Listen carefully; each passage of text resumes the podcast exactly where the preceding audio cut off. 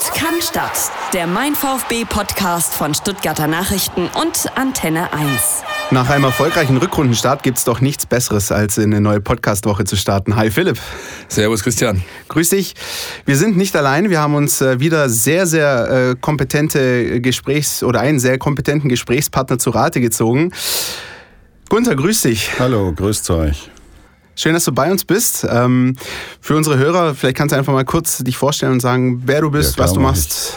Mache ich gerne. Mein Name ist Gunther Barner. Ich bin seit 1988 bei den Stuttgarter Nachrichten. Seit 1989 äh, war ich Ressortleiter Sport bis vor zwei Jahren.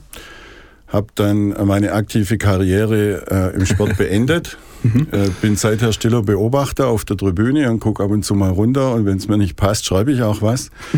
ähm, und äh, VfB ist natürlich unheimlich nah an mir dran. Äh, begleite diesen Verein seit 30 Jahren in allen Höhen und Tiefen und äh, macht nach wie vor riesig Spaß. Jetzt bin ich Mitglied der Chefredaktion der Stuttgarter Nachrichten, mache das eine oder andere Projekt äh, und darf schreiben, was ich will. Äh, kommt, kommt nicht immer gut an, aber meistens.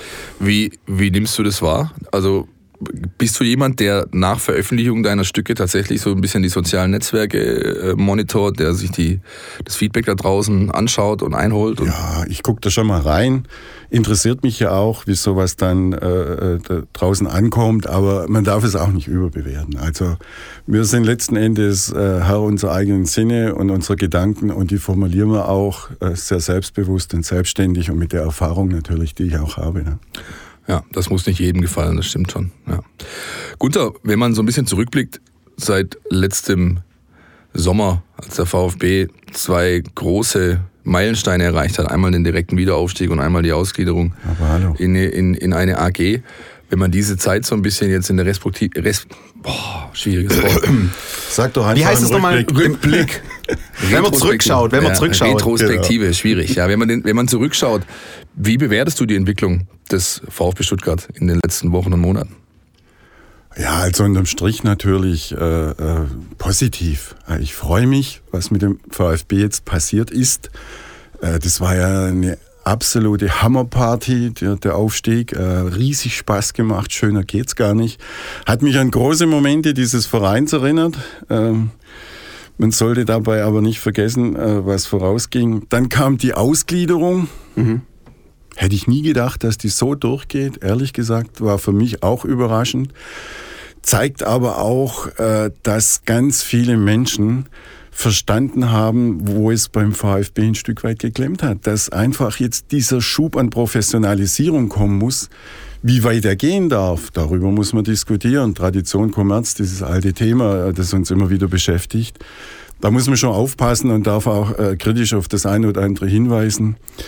Ähm, aber im Kern würde ich sagen, ist der Verein wieder auf einem guten Weg. Da, da spüre ich, dass da wieder Menschen am Werk sind, die Mut haben, Entscheidungen zu treffen, die vielleicht auch mal Entscheidungen treffen, die unpopulär sind, äh, die nicht gleich einknicken, wenn sie beschimpft werden, ist im Fußball eben mal so. Emotionen äh, sind da mit jedem Spiel dabei und mal geht's hoch, mal geht's runter.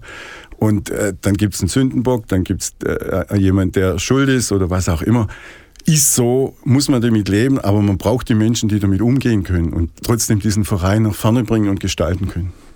Eine der treibenden Personen hinter dieser ganzen Entwicklung ist der Präsident, der finde ich, markante Unterschiede aufweist zu denen, die ihm vorausgegangen sind, zu seinen, Vor zu seinen Vorgängern. Kann man ähm, so sagen, ja, ja, klar. Also ich nehme ihn wahr als jemand, der einfach, wo du ganz klar siehst, jemand, der aus der Wirtschaft kommt, der, äh, der wie gesagt, unpopuläre Entscheidungen trifft, der sehr stringent vorgeht, der sehr großes Tempo an den Tag legt. Wie siehst du ihn? Ja, ich sehe ihn ganz ähnlich. Also er, ist natürlich ein Unternehmer, das spürt man eigentlich äh, in Gesprächen mit ihm ständig. Äh, dagegen ist zunächst mal nichts zu sagen. Aber er hat auch ein Herz von Fußball, er hat ein Herz von VfB, das kann man ihm nicht abstreiten. Er hat seine Ecken und Kanten und er ist nicht immer sehr bequem. Er ist auch kein Volkstribun, keine Frage. Ja. Ja. Also die Nähe zum Volk, die beispielsweise früher ein Gerhard Meyer-Vorfelder perfekt beherrscht hat, die geht ihm ein bisschen ab. Aber die Frage ist wirklich, was braucht der VfB jetzt? Ja. Braucht der VfB jemand, der ihn führt, der ihn nach vorne bringt? Äh, oder braucht ihr jetzt jemand, äh, der bei den Fans Everybody's Darling ist? Wird es wahrscheinlich eh nie geben. MV war übrigens bei den Fans auch. zum Teil heftigst umstritten. Ja, und äh, du hast ja auch besonders gute Einblicke in den Vereinen, das Vereinsinnenleben. Ja. Äh, was kannst du denn uns berichten? Ähm, ist da diese, ja, dieser, dieser bekannte rote Faden erkennbar, also trotz populär, unpopulär, aber würdest du sagen, da ist eine klare Strategie da, die verfolgt wird, eben konsequent ähm, auf Teufel komm raus, wie so schön sagt, und, und äh, ja, eine, eine, Erfolgsaussicht da ist, auch über mehrere Jahre. Ich meine, Wolfgang Dietrich ähm, wird ja nicht müde zu erwähnen, wo er den Club in zwei, drei, vier, fünf Jahren mhm. sieht. Also den roten Faden erkenne ich. Äh, und darüber bin ich auch sehr froh, weil der in den letzten Jahren einfach abhanden gekommen ist. Wenn du ständige Trainerwechsel hast, wenn du Sportdirektoren auswechselst, wenn du die Präsidenten ständig auswechseln, wo soll da ein roter Faden sein? Dietrich hat diesen roten Faden aufgenommen. Das gefällt nicht immer allen, wie er da agiert, aber er zieht es durch. Und äh, was ich aus dem Verein raushöre, ist, es wird diskutiert, kontrovers diskutiert. Nicht von allen, manche trauen sich auch nicht, weil er schon, sagen wir mal, hat eine äh, gewisse Aura, eine gewisse Autorität. Äh, viele haben nicht Angst vor ihm, aber haben hohen Respekt vor ihm. Äh, aber es gibt diese Diskussion, er hört sie sich an, aber nicht allzu lange. Irgendwann wird dann entschieden. Die Entscheidung ist auch gefallen, letzten Samstag. Christian, guck mal, ein schöner Delling. Wow. Ja, ja, ja, ja. Habe ich von dir gelernt. Ich bin begeistert. Du ja. hast geübt. Ja, ähm, lass uns aufs Sportliche schauen. Der VfB ja. hat äh, am vergangenen Wochenende gewonnen mit 1 zu 0 jo. gegen die Hertha. Wir haben äh, letzte Woche darüber gesprochen, Philipp, wie wichtig die Begegnung ist. Und ich glaube, am Ende kann man sagen, die drei Punkte nimmt man mal mit. Ja, da ist man, glaube ich, sehr, sehr froh drum. Ich, ich weiß nicht, wie es euch geht. Ich würde so das Fazit runterziehen. Schön war es nicht, aber schön schmutzig. Ja. Gunther, wie siehst du es? ja, also äh, mir ging es genauso. Die erste Halbzeit war eigentlich unterirdisch. Und äh, da, da hat man ein Riesenglück, dass wir nicht schon 0 zu 2 hinten lagen. Dann die zweite Halbzeit besser, aber immer noch nicht richtig gut. Aber man darf auch eines nicht vergessen. Hertha BSC gehört zu den Mannschaften in der Liga, die unheimlich gut organisiert auftreten, die eine gewisse Qualität haben, die auch, ja, die können auch ein bisschen schmutzig äh, spielen mhm. und gemein spielen.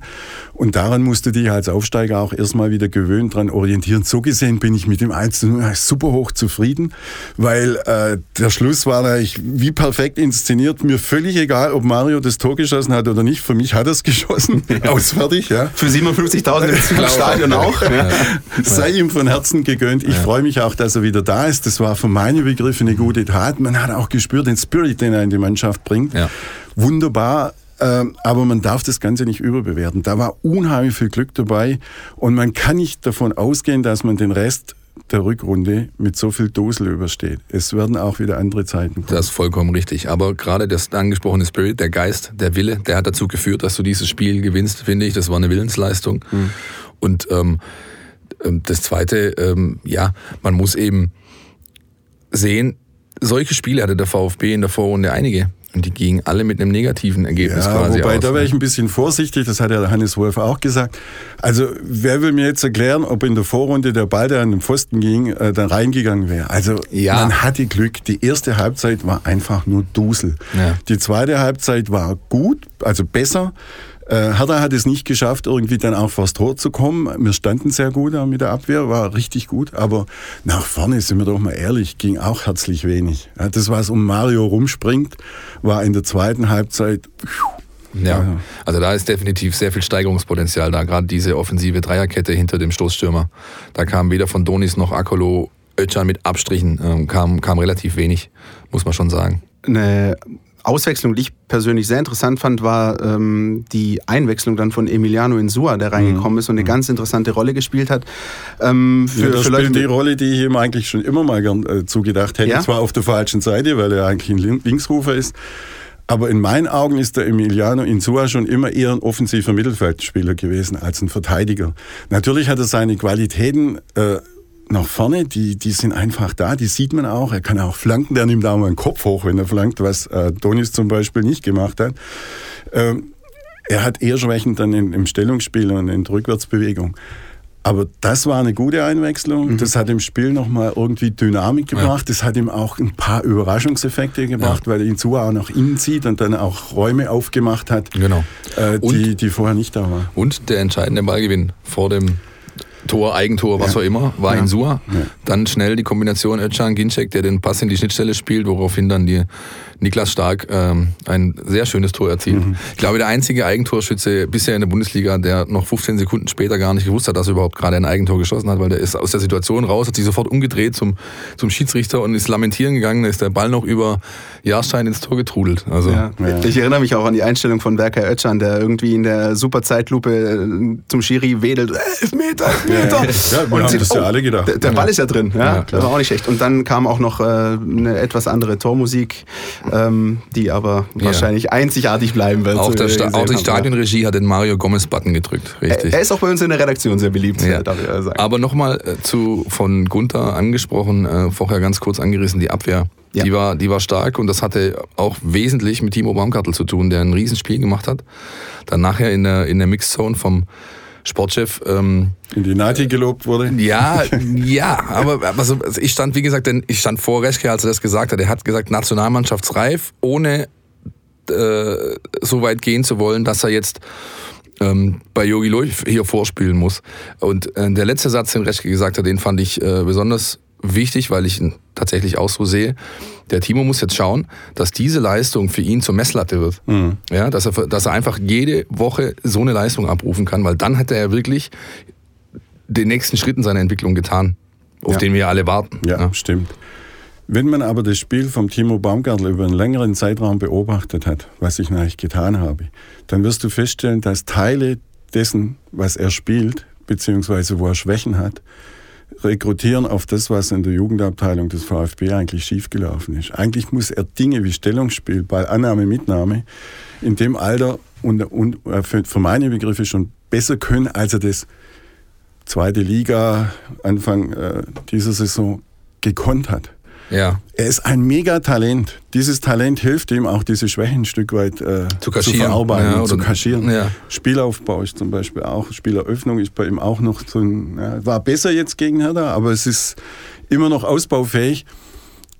Diese Talente, die, die hat der VfB hoffentlich in Zukunft wieder, aber er muss, er muss es hinkriegen, diese Spieler früher besser auszubilden, damit, damit sie den Sprung in die Bundesliga machen und dort schon diese Basics eigentlich nicht mehr, völlig automatisch. quasi nicht mehr im laufenden Betrieb erlernen müssen, so sozusagen. Es, ja. Ja. Das ist ein bisschen Learning by Doing bei ihm ja. gewesen, aber er hat super Fortschritte gemacht. Da kann ein Mann mithelfen, den der VfB vor zwei Tagen, glaube ich, drei Tagen in so einer bisschen verschämten kleinen Mitteilung äh, kommuniziert hat, nämlich Peter Knebel. Ja, das ging fast so ein bisschen unter, hat man so den Eindruck. So, so eine Pressemeldung, Hatte, die dann mal auf der Homepage war. Ähm, Philipp, du kannst es vielleicht einfach noch mal kurz äh, erzählen. Was ist da passiert? Wer ist geholt worden und wofür? Naja, dieses ganze Thema. Ähm, das Gunther gerade angesprochen hat, das ist ja schon seit Jahr und Tag beim VfB Stuttgart präsent. Es äh, kommen zu wenig Leute nach oben und die, die dann ganz gut sind, die werden meistens relativ schnell abgeworben. Der VfB Stuttgart hat die letzten 10, 15 Jahre es zugelassen, dass im Nachwuchsbereich, wo man lange führend war, andere Bundesligisten, andere Leistungszentren aufgeholt, wenn nicht den VfB überholt haben. Und da ist man jetzt natürlich bestrebt, das Ganze ja, wieder, wieder nach vorne zu führen. Peter Knebel, der ähm, wurde da jetzt dazugeholt, der war lange Jahre in der Schweiz tätig, ja, beim FC Basel, aber auch mhm. beim Schweizer Verband. Äh, hatte dann ein kurzes Intermezzo beim Hamburger SV das allen noch in Erinnerung sein dürfte, äh, die, die Rucksackgeschichte. Hat sich dort einen schweren Rucksack aufgeladen. Ja, ja, sehr schön, sehr schön. Ja. Stark, ja, da hat er sich äh, einen Namen gemacht deutschlandweit zum ersten Mal. So nee, was heißt ja, Namen? Ist, also äh, ja, im negativen Sinne. Ja. ja. Wobei man nicht, finde ich, unterschätzen oder man darf das nicht so hochhängen, sagen wir es mal so, weil ähm, die Schweizer Nachwuchsarbeit oder die des FC Basel, die ist eben seit Jahr und Tag bekannt dafür, praktisch Jahr für Jahr Riesentalente zu produzieren. Und das hat mit, wesentlich mit der Arbeit von Peter Knebel zu tun. Jetzt zum Beispiel, aktuelles Beispiel äh, bei, bei Schalke, Embolo oder den, äh, die neue äh, Dortmund-Verpflichtung, diese Akanji, das sind alles Jungs, die ausgebildet wurden in einem System, das Peter Knebel mit aufgebaut, wenn nicht wesentlich beeinflusst hat. An dieser Stelle ja. schöne Grüße an den Helden meiner Jugend, Marco Streller, der gerade beim FC Basel ist. Wir würden auch euch das war, gerne. Das war aber eine äh, bescheidene Jugend. ja. Wir würden euch gerne natürlich auch mit reinnehmen, gerade was das Thema Peter Knebel angeht, denn ja. äh, im Internet, in den sozialen Medien wurde auch äh, rege darüber diskutiert. Deswegen äh, schauen wir mit Blick auf Peter Knebel in Facebook, Twitter und Co. und widmen ihm unser dieswöchiges Außennetz. Alles, was euch im Netz beschäftigt. Ja, vermehrt äh, kritische Stimmen mit Blick auf Peter Knebel. Ähm, mal beispielhaft sagte Markus Altmann, sehe da nichts, was für den VfB Erfolgreiches tun könnte. Äh, das geht aber sowieso nicht lange gut. Und äh, Frank Reit sagt, wenn ich nicht mehr weiter weiß, bilde ich einen Arbeitskreis. Ähm, ganz, ganz äh, schwarz mal zum Beispiel Patrick Frank, der sagt, der VfB hat für jeden Vollpfosten den Platz frei. Äh, nach einem kurzen Aufschwung wird man nun mit ansehen müssen, wie der Verein zugrunde gerichtet wird. Naja. Ist jetzt natürlich die ganz schwarze Geschichte. Ähm, es gibt auch andere Stimmen ähm, im Netz, die dann sagen, äh, sinngemäß, äh, die meisten kennen Knebel halt nur vom HSV, davon hatten wir es ja gerade auch, Richtig. aber das muss ja nicht der Maßstab und, sein. Nee, man darf und man darf die Rolle, glaube ich, auch nicht falsch interpretieren, ja. die er da spielt. Ja. Es geht ja um ganz einfache Geschichte. Die hat angefangen damals, als Freddy Bobic äh, Schroff und Albeck nicht mehr unbedingt wollte. Die beiden haben sich ja, zurückgesetzt gefühlt, haben dann das Angebot bekommen von Leipzig, wir haben dort einen guten Job gemacht. Äh, Frieder Schroff bis heute überhaupt kein Thema. Was danach kam, war nicht gleich gut oder besser. Und das ist eine alte Regel in diesem Geschäft. Wenn du Personen austauschst an maßgeblichen Stellen, das gilt ja wahrscheinlich ja. im sonstigen Leben auch so, ja. dann musst du mindestens einen gleich guten oder einen besseren Mann haben. Ralf Becker war sicher nicht auf seine Art schlecht, aber er war mit der Rolle komplett überfordert. Das heißt, die Abwärtsspirale hat sich in Gang gesetzt. Die hat bis heute eigentlich kaum jemand aufhalten können. Mark Kienle in allen Ehren, aber das reicht eben nicht. Das Konzept junge Spieler aus der U17, dann U19 und dann in den Profibereich zu entwickeln, das war nicht mehr stimmig. Und das hat Reschke erkannt. Darüber kann man diskutieren, ob man dann am Schluss die U23 abschaffen muss, U19 oder sonst was draus macht. Eine andere Frage. Wichtig ist es jetzt, eine Konzeption zu entwickeln, die wieder Wirkung entfalten kann. Und der Peter Knebel macht nichts anderes, als sein Know-how ein Stück weit damit einzubringen, um dort unten auf dem Cannstatter Vasen eine Entscheidung mitzubewirken, die den VfB wieder dorthin bringt, wo er mal war. Bis heute im Übrigen nach wie vor die erfolgreichste Jugendabteilung mit, äh, wenn ich es richtig weiß, zehn deutschen Meisterschaften mhm. in der A-Jugend und sieben ja, ja. in der B-Jugend. Ne? Ja, und ich glaube auch, also wie gesagt, es ist ja explizit auch erwähnt worden, er wurde als externer Berater hinzugezogen. Ja. ja. Und da ist es vielleicht auch gar nicht schlecht, jemand, also wie gesagt, dieser, dieser Blick von außen, der kann eigentlich nur gut tun. Ich habe kürzlich mal gelesen, jedes Start-up kommt dann in eine Krise, wenn sie in ihre eigenen Ideen verliebt sind. Das heißt, die müssen sich irgendwann mal Leute von außen holen, die einen frischen Wind reinbringen. Und Peter Knebel ist jemand von außen, der einen frischen Wind reinbringen kann. Ja. Ob er es tut, ist wieder eine andere Frage. Ja. Wissen wir nicht. Wir sitzen nicht mit am Tisch. Aber warum im, im Drei Gottes Namen sollte man das nicht tun? Ich könnte das jetzt wirklich nicht kritisieren. Ja, die Chance ist deutlich höher als das Risiko, glaube ich, bei der Geschichte. Ja. ja. zumal, wie gesagt, als externer Berater. Äh, wir können nicht in die Glaskugel schauen. Wir wissen natürlich nicht, wie das in fünf Jahren, sechs Jahren aussieht. Aber ähm, man merkt auch um den äh, Verein in der Mercedesstraße herum, äh, es tut sich was. Ähm, man, man, man packt die Geschichten an und versucht eben, äh, die, die Prozesse zu optimieren. Ja, und das nennt man Leistungsumfeld, Optimierung des Leistungsumfelds. Und da muss man jeden Tag jeden Stein umdrehen und schauen, das ist das, was drunter ist, noch das, was uns weiterhilft. Und das macht Dietrich mit Reschke, das äh, kommt nicht immer... Äh, äh, das wird nicht immer nur Freude auslösen im mhm. Verein, ist logisch. Da gibt es auch Widerstände, aber da muss man halt drüber diskutieren und sich auch mal streiten und dann wird man zum Ergebnis kommen. Glaubst du, eines dieser Ergebnisse wird sein, dass wir zukünftig keine zweite Mannschaft mehr unterhalten? Da bin ich mir nicht so sicher. Ich glaube, dass äh, sowohl Dietrich als auch Reschke ein bisschen unterschätzt haben, was der Gegenwind kam im Verein. Ich ja. weiß auch, dass es auch im Aufsichtsrat Stimmen gibt, die äh, komplett anderer Meinung sind. Also die sagen, nein, darf nicht passieren. Dieser, diese Mannschaft ist Teil dieses Vereins, Teil seiner Geschichte und Teil Identität. seiner Kultur, ja. Identität, ja. genau. Äh, man ist sich aber komplett einig und ich glaube, da kann man auch wenig dagegen sagen so wie sie jetzt beieinander ist, die Mannschaft, wird sie dem Verein auf Dauer nicht weiterhelfen können. Also muss ich überlegen, wie kann das Modell der Zukunft aussehen? Daran wird im Moment gearbeitet. Und ich könnte mir durchaus vorstellen, dass am Schluss ein Konzept rauskommt, das sagt, wir haben in Zukunft eine U21. Ja. Äh, die ganz anders konzeptioniert ist, die anders strukturiert ist, die mit anderer Methodik, Didaktik im, im Trainingsbetrieb, im, im, Ausbildungsbetrieb arbeitet. Ja. Und das schaue ich mir mal dann drei Jahre an oder zwei ja. und sage, welche Wirkung hat es entfaltet? Äh, und dann kann ich nochmal nachsteuern. Aber generell ist es doch so, der VfB wird in Zukunft immer darauf angewiesen sein, dass er Spieler aus der Jugend hochbringt zu den Aktiven in die Bundesliga.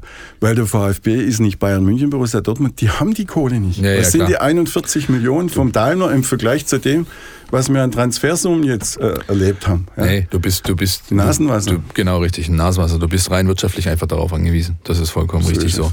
Und ich glaube, ähm, wenn man wenn man diesen Weg geht und sagt, wir machen zum Beispiel eine U21, die dann vielleicht auch nicht mehr ähm, ganz so ergebnisorientiert spielt, wie es momentan der Fall ist. Ja, es waren die letzten Jahre war es immer so, dass der Klassenerhalt da schon ja. relativ hohen Stellenwert hat. Ja, dann, dann musst du ergebnisorientiert aufstellen, spielen. Ähm, wenn das vielleicht nicht mehr ganz so gegeben ist und die Jungs ähm, trotzdem eben im Männerfußball ankommen, nachdem sie eben jahrelang in der Junioren-Bundesliga ähm, ja, agiert haben, kann das schon einen Effekt erzeugen, der vielleicht dann wieder mehr äh, prosperierende Jungs da an, an den Tag bringt oder an, an die Schwelle bringt Philipp, sozusagen. Ja, kann, muss. Ja, das ist muss zwingend. Das, anders, ja. anders kann dieser Verein auf Dauer gar nicht existieren, Und, außer es fällt irgendein Sugar Daddy vom Himmel. Ja. Jetzt sind wir doch noch ein bisschen cheesy geworden als Sugar Daddy. Aber es ist ja auch so tatsächlich, dass der, der wirklich sportliche Sprung ist ja eigentlich so der zwischen dritter Liga, Regionalliga. Da ist es einfach auch schwer hochzukommen. Ich kann ja jetzt nicht sagen, ich kann das Ziel nicht ausgeben, wir wollen da wieder zurück in die dritte Liga, weil schau dir Waldhof Mannheim an, das ist per se nicht gegeben. Deswegen finde ich diesen Gedanken, den du Philipp gerade auch angesprochen hast, gar nicht so schlecht zu sagen, lass uns doch mal von diesen 11., 12., 13. mal ein bisschen runterkommen. Äh, tatsächlich geht es tatsächlich darum, Spieler für die Profimannschaft. Das, aber es ging schon immer darum. Ja. Es ging nie darum, äh, irgendwie Titel einzuheimsen. Das ist schön, wenn man das als Begleiteffekt hat. Freut man sich drüber oder ein Aufstieg. Aber es ging eigentlich nie darum. Es ging immer darum, Spieler vorzubereiten, gut auszubilden um sie nach oben zu bringen. Und da hatten wir Zeiten, da hat es wunderbar geklappt und die Leute wurden teilweise beim VfB ja, rausgemobbt. Man kann es nicht anders sagen. Ja. Ich erinnere nur zum Beispiel an, an, an Hansi Gleitsch, ja, der heute bei, bei 1899 Hoffenheim einen super Job macht. Ja. Gut, schließen wir den Block ab und äh, gehen zur anstehenden Aufgabe für den VfB Stuttgart. Das dritte Mal in dieser Saison trifft man auf den ersten FSV Mainz 05. Ja. Zum zweiten Mal am Bruchweg, beziehungsweise nicht mehr am Bruchweg, die sind jetzt irgendwo auf der grünen ja. Wiese da draußen. Draußen mitten auf dem Matschfeld, kann ich ja. euch erzählen. Also ich bin ja schon beim Pokalspiel dort gewesen, ich reise auch am Samstag hin. Das ist, da musst du fast Gummistiefel einpacken, wenn schlechtes Wetter ist, dass du irgendwie vom Bus oder vom Parkplatz ins Stadion kommst. Äh, infrastrukturell wahrscheinlich klug äh, gedacht, äh, schön außerhalb des Ortes, aber ähm, ansonsten ist da drumherum nicht so viel los. Sieht ein bisschen aus wie ein Baumarkt. Ja, das, tatsächlich. Ding ja. zufährst. Ja, definitiv. Nichtsdestotrotz will der VfB... Wenn, wenn der VfB die richtige Bohrmaschine mitbringt, ist alles noch gut. Um, was ist drin? Was ist drin? Was schätzt ihr? Also ich persönlich sage, ähm, der VfB hat einfach jetzt schon mal ein starkes Ergebnis geholt. Das Spiel war eher weniger stark, aber ich meine, es ist äh, letzte Woche gegen Hertha dieser dreckige Sieg gewonnen, von dem wir alle schon seit Wochen herbeigesehnt haben. Und meine Theorie ist die, ähm, dass der VfB so ein paar schmutzige Siege braucht und das Spiel dann auch irgendwann kommt. Ich glaube, wir kennen es vom VfB eher so andersrum. Wir hatten es oft genug, gute Spiele, schlechte Ergebnisse und dann fangen sie auch noch an, scheiße zu spielen. Ich habe die Hoffnung, ich habe die Hoffnung, dass äh, das sozusagen jetzt mit dem ein Ergebnis vielleicht noch ein zweites Ergebnis kommt und dann das Spiel sich auch ein bisschen bessert. Also ich bin optimistisch. Wäre wär schön, äh, würde ich sofort unterschreiben. Nur wir haben beim VfB, also ich bin geprägt natürlich von der Geschichte des VfB Stuttgart. und die ging eigentlich oft so, immer wenn ich dachte, jetzt, jetzt haben sie mal so einen dreckigen Sieg gelandet, jetzt kommt der Durchbruch, jetzt haben sie das Selbstvertrauen, jetzt legen sie nach. Was kam dann? Wow, da kriegst du voll ein auf die Birne. Ich habe auch die Hoffnung, dass sie in Mainz zumindest mal nicht verlieren. Ich wäre ja schon mit dem Punkt einigermaßen zufrieden.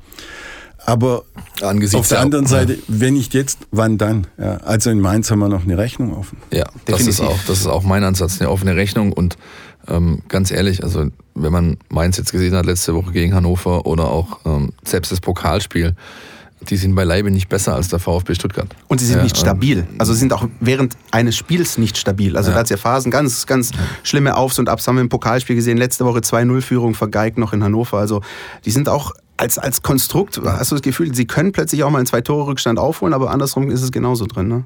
Ja klar, aber das sind diese Mannschaften, die sich um den VfB rum bewegen, ja fast alle. Also das, ja, wird, das, das wir ja. und, und, das ist auch das Spannende in dieser Saison. Es ist bei fünf, sechs Teams alles möglich, aber auch alles unmöglich. Ja. Und äh, da muss sich der VfB eben möglichst stabil irgendwo durchmogeln und ich sage, einen Punkt dazu holen, wäre ich zufrieden man stelle sich nur vor, wir hätten das Spiel gegen Hertha verloren oder nicht gewonnen und guckt auf die Tabelle, die Ergebnisse der anderen, das zeigt, wo es im Moment lang geht. Also jedes Spiel ist fast jetzt schon wie ein Endspiel. Ja? Und ja. so soll man da auch reingehen. Ja.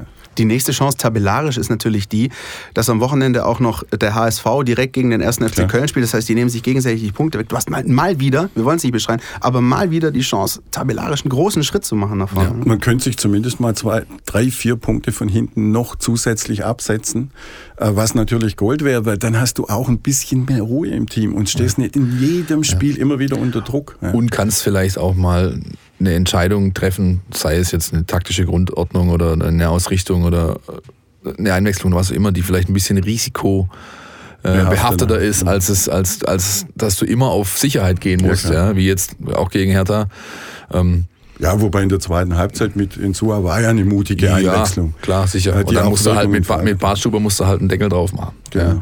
Ja. Ähm, gut, bin gespannt, wie es ausgeht. Ja. Nächste Woche wird man einen kleinen Blick zurückwerfen auf die Partie in Mainz und dann hoffentlich mit etwas mehr punktuellem Abstand zu, den, zu dem ominösen Strich, wie man so schön sagt. Ja, sind wir zuversichtlich. Ich das Glas auch. ist halb voll, nicht halb leer. Oh, das kostet 2 Euro. Das kostet 2 Euro. Auch wenn das zum ersten, die erste, erste, das erste ist in dieser Sendung. Ich, ja? ich zahle auch 5. Ja, sehr gut. So, das ist eine gute Einstellung. Ja. Wenn es auf einen Unentschieden oder einen Sieg rausläuft. Ja, alles klar. Gut. Wenn wir schon dabei sind, können wir, ich glaube, noch sagen, dass wir natürlich weiter dabei sind, äh, ja. Spenden zu sammeln. Ne? Richtig. Ähm, also wir wollen das bis zum Saisonende durchziehen. Wie gesagt, äh, unser, unsere, unsere Phrasendrescherei hier kostet pro, pro Kopf zwei Euro. Ähm, die erste Tranche haben wir überwiesen und jetzt geht es darum, bis zum Saisonende möglichst viel ähm, Phrasen zu dreschen sozusagen, damit die Aktion Weihnachten der Stuttgarter Nachrichten am Saisonende einen ordentlichen Batzen Geld bekommt, womit ihr, hoffentlich... Ihr, seht, ich habe mich bemüht. Ja, er, war, er war stets bemüht. Ja. Euro. Ja, noch, eine, ja, noch eine Phrase, so machen wir jetzt weiter. Nein, ähm, raus gehen wir dieses Mal wieder mit einem Gewinnspiel. Nämlich die Mein VfB Fangfrage. Hier gibt's was zu gewinnen. Wir werden unterstützt von Krombacher, die uns freundlicherweise ein VIP-Paket zur Verfügung stellen für das Spiel gegen den FC Schalke 04. Wir bekommen da zwei Karten plus einen Parkschein zur Verfügung gestellt. Das heißt, der Gewinner äh, oder die Gewinnerin, die können sich richtig gut gehen lassen auf der Haupttribüne mit allem drum und dran und das Spiel verfolgen. Und die Frage diesmal, äh, die dreht sich um einen Protagonisten des magischen Dreiecks. Die Älteren unter uns werden sich noch erinnern. Ja, ja. Dieser Tage ist Krasimir Balakov in seiner bulgarischen Heimat als Trainer und Manager in Personalunion vorgestellt worden. Und zwar bei dem Verein, wo seine Profikarriere begonnen hat. Welcher Verein ist das? Den hätten wir gerne genannt. Bitte mit Antworten auf äh, info at meinvfb.de, nur per E-Mail. Der Teilnahmeschluss ist der kommende Montag. Und äh, ja, wie üblich, Namen nennen, eine Telefonnummer, damit wir euch kontaktieren können, auch eine postalische Adresse, damit wir das ganze Ding euch dann zuschicken können. Nochmal die Frage, bei welchem Verein wurde Krasimir Balakov dieser Tage als Trainer und Manager in Personalunion vorgestellt? Spannende Frage. Und ich habe gerade so einen kleinen Backflash und denke an jede Menge direkt verwandelte Freistöße ja, ja, in den 90 An Zuckerpässe, an Dribblings. Ja. Mir kommen die Tränen. Ja. so. Draußen haben wir ein Tempo. Nee, also das ist, das ist, war natürlich eine großartige Zeit, an die sich, glaube ich, alle gern äh, zurückerinnern, die damals äh, diese Spiele live im Stadion erleben durften, ja. in welcher Rolle auch immer, ob als Berichterstatter oder als Fan oder was immer. Ich noch, kann mich gut an meinen, an meinen Papa noch erinnern, mit dem ich damals immer ins Stadion gegangen bin. Der hat jeden Samstag, wir haben immer in der, in der gleichen Position geparkt, gleicher Fußweg zum Stadion und so weiter. Der hatte schon das Leuchten in den Augen, bevor wir, lange bevor wir ins Stadion reingegangen sind. Und das aus gutem Grund. Ja. Ja, das war tatsächlich eine tolle Zeit. Ach, bevor wir jetzt, glaube ich, anfangen zu heulen ja. und, und, uns die Taschentücher irgendwie rausholen, um, um gemeinsam an die gute alte Zeit zu denken, würde ich sagen, äh, verabschieden wir uns. Ja. Äh, ja. ja. Wünschen euch. Selbsthilfegruppe Magisches Dreieck. Nein. Ja. Schnief, heulen. Ja. Wünschen euch ein schönes Wochenende, ähm, auch falls ihr nach Mainz fahrt. Wie gesagt, denkt an, denkt an die Gummistiefel. Das könnte äh, ekelhaft werden, wenn es mit dem Wetter so weitergeht. Und äh, dann unterhalten wir uns nächste Woche über hoffentlich den ersten Auswärtssieg der Bundesliga-Saison. Wäre schön. Wir sagen danke, Gunther, vielen Dank, dass du zu Gast warst. Hat ja, großen Spaß gemacht. Ich hoffe dir auch ein bisschen. Ja, hat super Spaß gemacht. Gerne mal wieder. Servus, macht's gut. Bis demnächst. Bis demnächst. Tschüss. Podcast statt. Der Mein VfB Podcast von Stuttgarter Nachrichten und Antenne 1.